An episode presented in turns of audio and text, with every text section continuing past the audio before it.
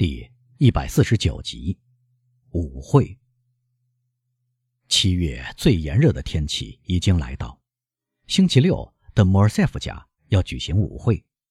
日月流逝，这一天终于来临。晚上十点钟，伯爵公馆花园里高大的树木开始清晰地显现在天空中，风雨整天威胁着，雷声隆隆，但。最后一丝乌云漂浮而过，露出缀满金色繁星的天幕。在底楼的几个客厅里传来音乐的声响、华尔兹舞和加洛普舞的旋转步子声，而明亮的光带透过百叶窗的缝隙闪射出来。这时，花园里有十来个仆人在忙碌。女主人由于天气越来越好，放下心来，刚吩咐开出晚餐。至今，主人一直犹豫不决：晚餐是开在餐室里，还是开在细草坪上支起的人字斜纹布长方形帐篷里？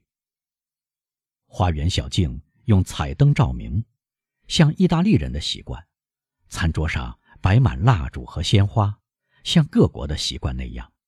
人人都能理解这种餐桌上的奢华，在各种各样的奢华中，很难遇到这种最罕见的。多方面的奢华。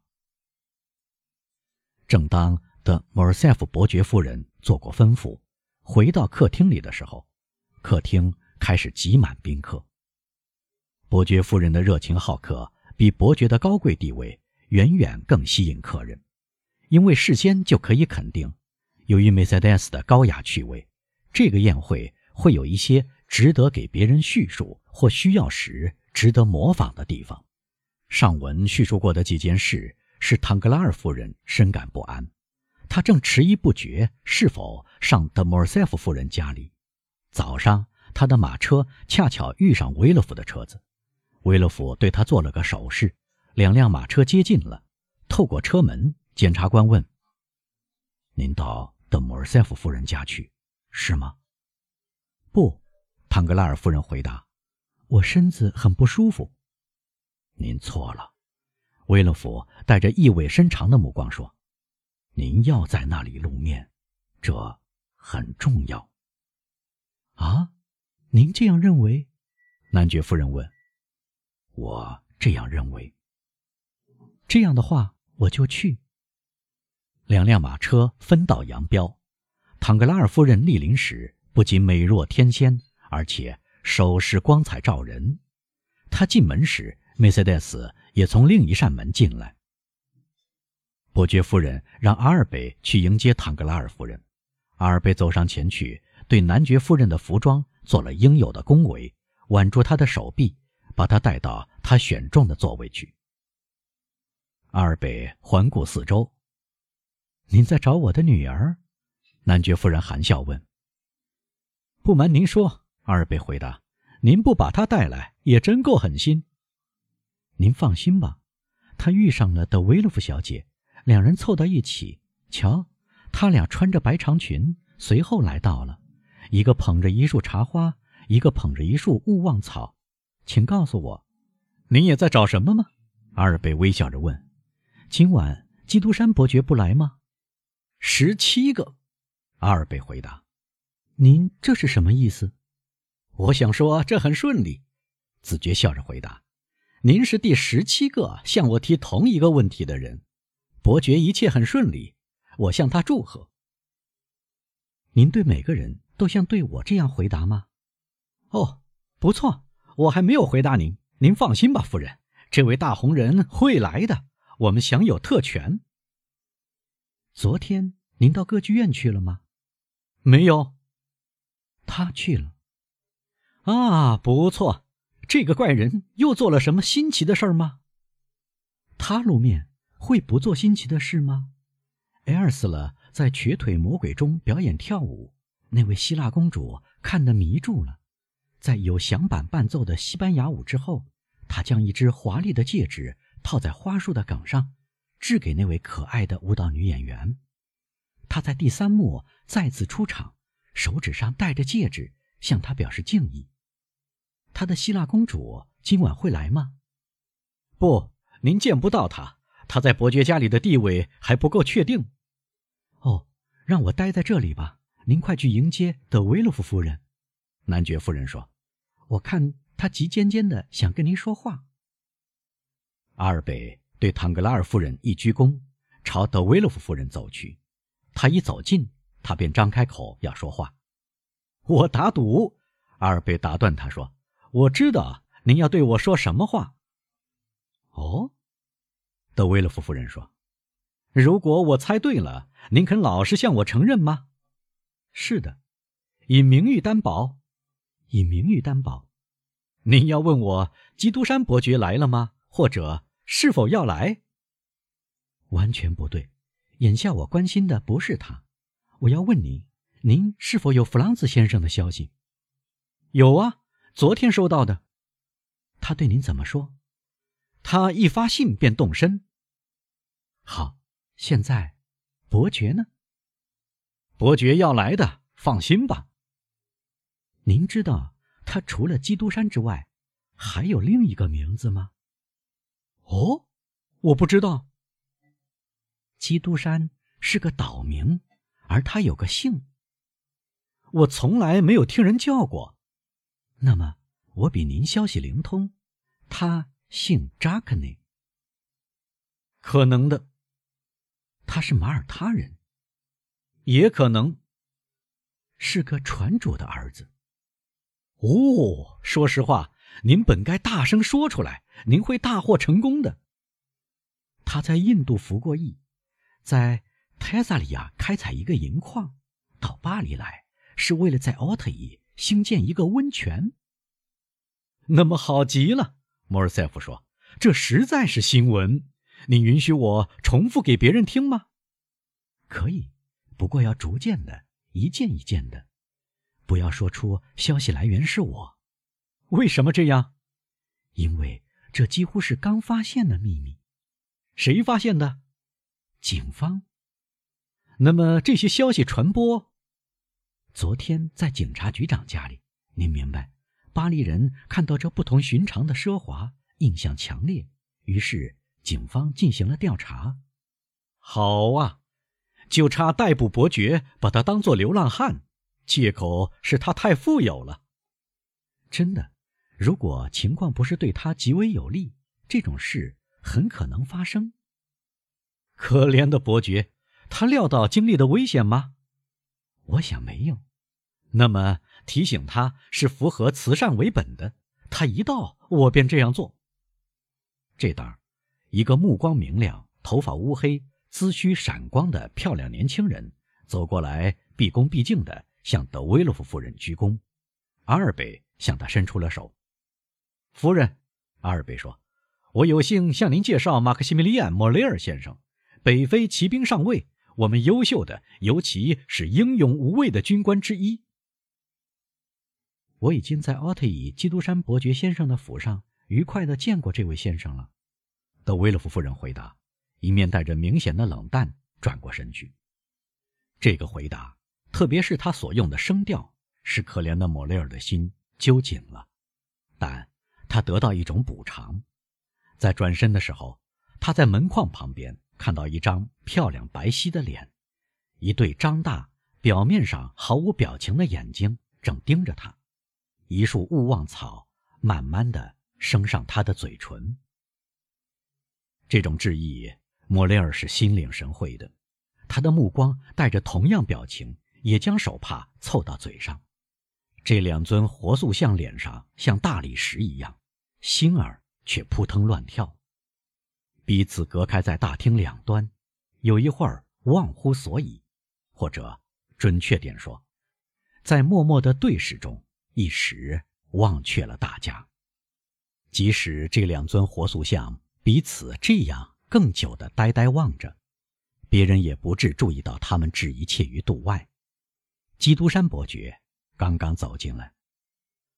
上文已经说过，要么出于人为的威望，要么。出于油然而生的威望，伯爵在他露面的地方都很引人注目。这并非由于他的黑色服装在剪裁方面确实无可挑剔，但朴素而且不佩戴勋章，这并非由于他的没有任何刺绣的背心，这并非由于正好裹住新长挺秀的腿、惹人注目的长裤，这是由于他无光泽的肤色、波浪起伏的黑发，由于他平静而纯洁的脸容，由于他深邃而忧郁的目光，末了，是由于他的无比精巧、动辄流露出鄙夷不屑神情的嘴巴。这一切使得人人的眼睛都盯住他。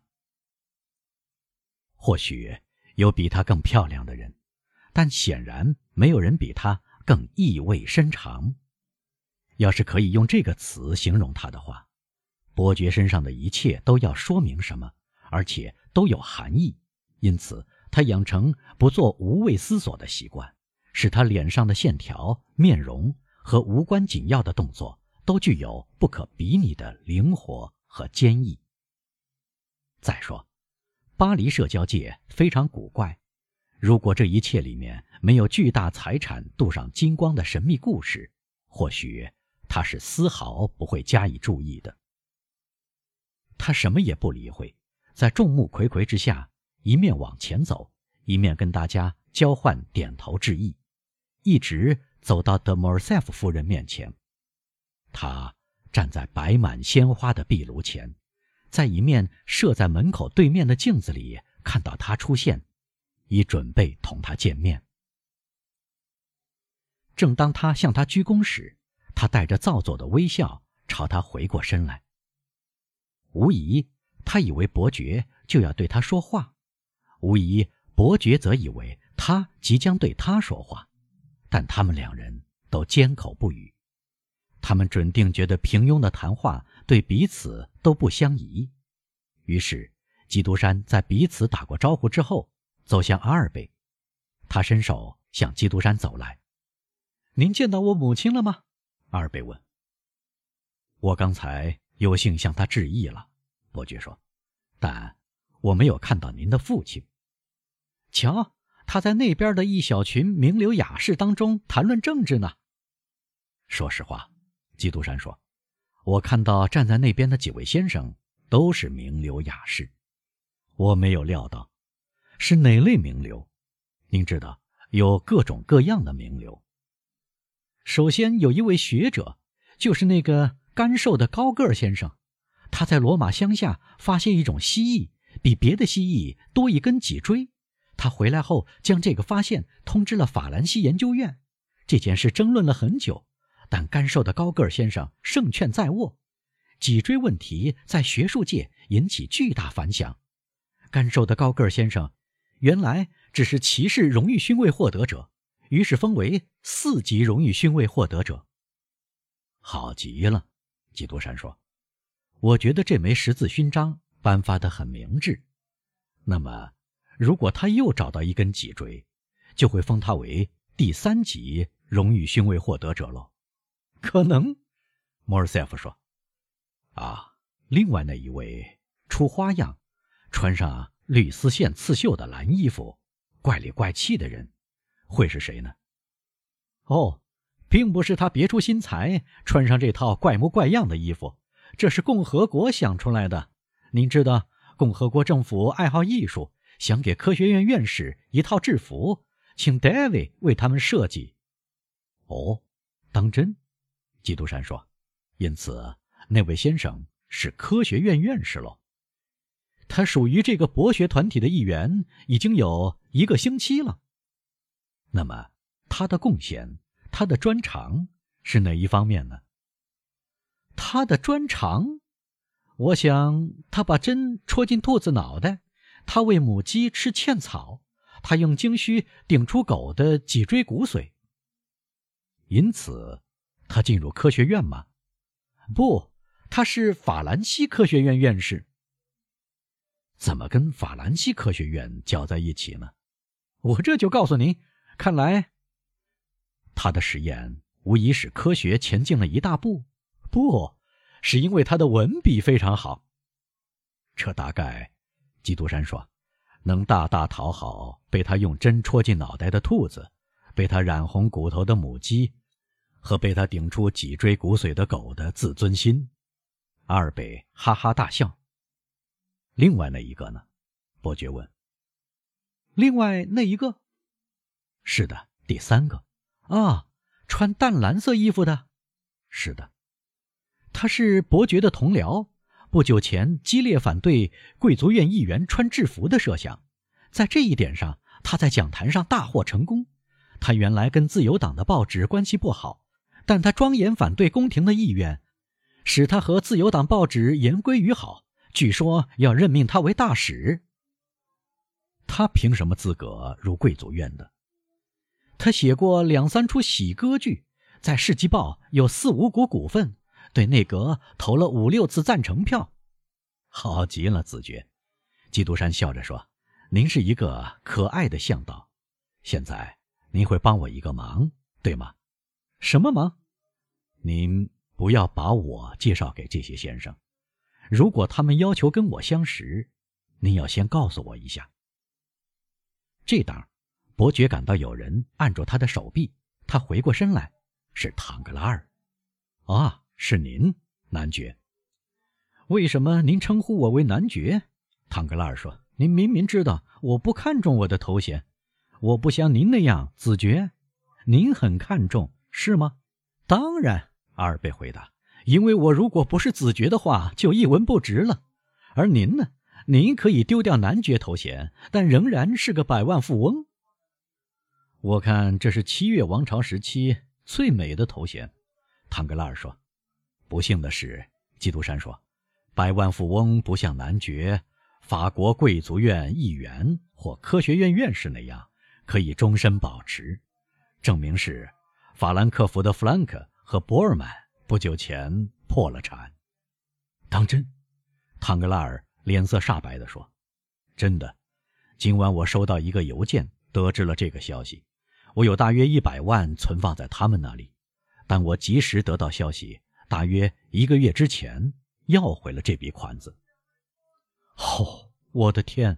唐格拉尔说：“他们抽走了我二十万法郎。”那么，您得到提醒了？他们的签字只值百分之五。是的，但我被提醒的太迟了。唐格拉尔说：“我支付了他们签字的单据。”哦，基督山说：“又是二十万法郎。”加上，嘘，唐格拉尔说：“别谈这种事。”他挨近基督山，尤其在小卡瓦尔坎迪先生面前。银行家天上说：“说这句话时，他微笑着转向年轻人那边。”莫尔塞夫离开了伯爵，走去对母亲说话。唐格拉尔也离开伯爵，去跟小卡瓦尔坎迪打招呼。基督山一时是独身一人。室内开始变得异常闷热，仆人们端着摆满水果和冷饮的托盘在客厅里穿梭往来。基督山用手帕擦拭汗湿的脸，但托盘从他前面经过时，他朝后一退，也不喝点东西凉快一下。德莫尔塞夫夫人的目光始终没有离开过基督山。他看到托盘端过去时，他碰也不碰，他甚至捕捉到了他后退的动作。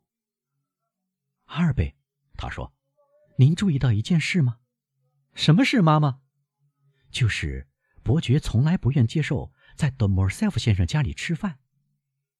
是的，但他接受在我那里吃早饭，因为他正是通过这次早餐进入了社交界。在你那里，不是在伯爵家里。”梅赛德斯小声说：“他来到以后，我一直观察他。怎么样？他。”什么也不吃，伯爵饮食很有节制的。梅赛德斯苦笑着：“你到他跟前去。”他说：“托盘一经过，你坚持让他吃点东西。”为什么这样，妈妈？让我高兴一下吧，阿尔贝。”梅赛德斯说。阿尔贝吻了一下母亲的手，走到伯爵身边。又一个托盘同前面的托盘一样，摆满了东西，端过来。他看到阿尔贝坚持请伯爵喝点东西，甚至拿起一杯冰镇饮料递给他，但他顽固地拒绝了。阿尔贝回到母亲身旁，伯爵夫人面色惨白。那么，他说：“你看，他拒绝了。是的，但您操什么心呢？你知道，阿尔贝，女人是很古怪的。我会乐意看到伯爵在我家里吃点什么，哪怕是一粒石榴。再说，或许他不适应法国人的习惯，或许他有喜欢吃的东西吧。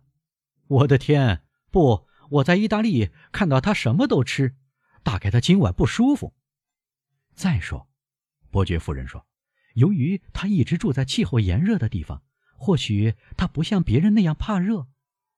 我想不是，因为他抱怨闷死了，而且他问：既然打开了窗子，为什么不打开百叶窗？